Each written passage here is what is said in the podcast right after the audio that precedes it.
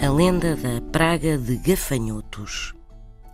Em Castelo Novo, no Conselho do Fundão, conta-se a seguinte lenda.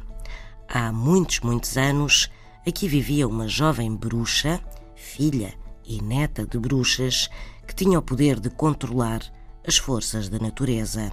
Ora, numa tarde de um mês invulgarmente quente, o povo de Castelo Novo foi surpreendido por uma nuvem muito carregada que quase cobria o sol.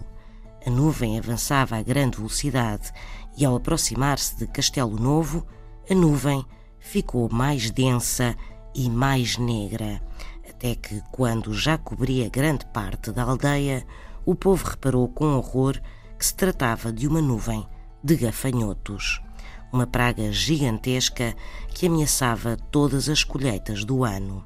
Foi então que alguém se lembrou de pedir ajuda e consultar a bruxa.